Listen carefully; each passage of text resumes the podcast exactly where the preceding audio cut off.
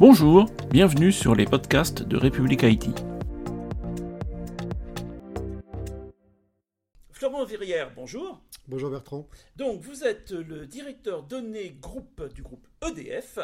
Euh, alors pour commencer, est-ce que vous pouvez nous rappeler ce qu'est le groupe EDF Alors oui, alors, effectivement, le groupe EDF, en fait, c'est un groupe qui est euh, international, puisqu'aujourd'hui EDF est présent dans 30 pays euh, dans le monde.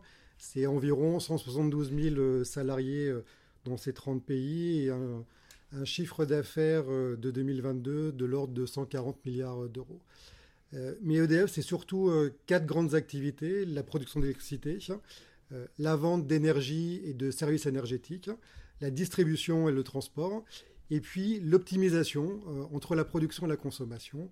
Et si je devais vous donner allez, deux chiffres euh, pour caractériser tout ça, en 2022, par exemple, EDF a produit à la maille mondiale 430 TWh sur l'ensemble de l'année, et ça représente aujourd'hui à l'époque, en 2022, en gros 40 millions de clients répartis dans l'ensemble du monde. Pour une de ces activités dont vous avez parlé, ce fameux équilibre amont-aval, vous avez besoin de beaucoup de données, ça tombe bien puisque vous êtes le directeur données.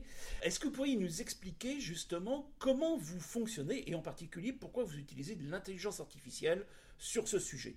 Alors, l'IA, en fait, aujourd'hui, est quelque chose qu'on utilise dans quasiment toutes nos, euh, nos activités. Euh, parce que comme vous l'avez dit, euh, on a effectivement beaucoup de données.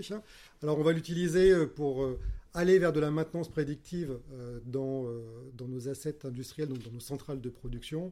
On va l'utiliser aussi dans la partie vente de services pour faire de l'analyse, je dirais, des, des, données entrantes, typiquement messages et tous les différents canaux avec lesquels nos clients communiquent avec nous.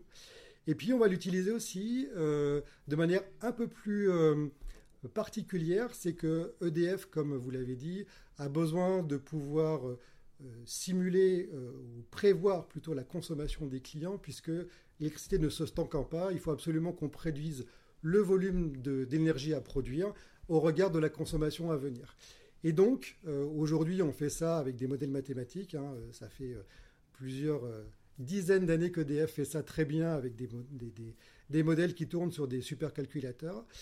Mais malheureusement, en 2020, est arrivé un événement qui s'appelait le Covid et qui a fait que tous ces modèles n'étaient plus du adaptés à des événements aussi subis et imprévisibles que le Covid. Et on s'est rendu compte qu'on a eu beaucoup de mal à faire cette prévision. Là-dessus, euh, les acteurs se sont dit, bah, on, va regarder comment on peut utiliser une matière qui est à disposition de tout le monde, hein, d'ailleurs. Ce sont les données de consommation qui sont euh, fournies par aujourd'hui Enedis, hein, qui est le distributeur et qui met à disposition de tous les commercialisateurs ces données et comment grâce à ça on pouvait ajuster nos modèles? C'est ce qui a été fait, on a utilisé des modèles de machine learning, on est venu compléter les modèles mathématiques traditionnels avec ces modèles de machine learning qui apprenaient on va dire au quotidien avec les données de consommation et ça nous a permis finalement de pouvoir ajuster cette euh, prévision de consommation au regard bah, des événements euh, imprévisibles. Et typiquement euh, ce ces nouveaux outils ont été mis en place euh, début 2022 et on s'en est beaucoup, beaucoup utilisé bah, lorsqu'il est arrivé la guerre en Ukraine, par défaut qui était vraiment imprévisible, et donc avec les effets que ça a pu avoir sur à la fois la manière de consommer, les problématiques de production. On s'est rendu compte que ce nouveau modèle a très très bien réagi et nous a permis d'avoir vraiment une très bonne prévision de consommation et donc de pouvoir garantir surtout dans un contexte tendu d'aliment, enfin de, production électrique, de pouvoir avoir la meilleure prévision consommation pour garantir l'équilibre production-consommation. Donc c'est un, un, très bon exemple où on voit finalement que l'IA est quelque chose qui vient compléter, y compris des modèles traditionnels qu'on pouvait avoir et qu'on maîtrise, comme je dis, depuis euh, des dizaines d'années. J'espère quand même que vous n'en aurez pas trop souvent l'usage. Alors effectivement, euh, bah, comme, euh, comme je l'ai dit, hein, ce sont des événements qu'on espère exceptionnels, mais malheureusement, ils se produisent de plus en plus souvent. Ceci étant, c'est des événements qu'on va avoir probablement de plus en plus fréquemment.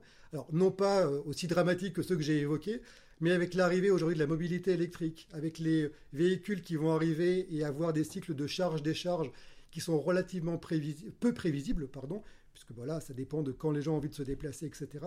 On se rend compte que ce type de modèle qui doit être beaucoup plus réactif va devenir indispensable pour pouvoir justement accompagner la transition énergétique et l'arrivée massive de la mobilité électrique dans le paysage français. Très bien, ça c'est déjà effectivement beaucoup plus joyeux. Merci Florent Verrière. Merci Bertrand. À très bientôt sur république-it.fr. Bonne journée.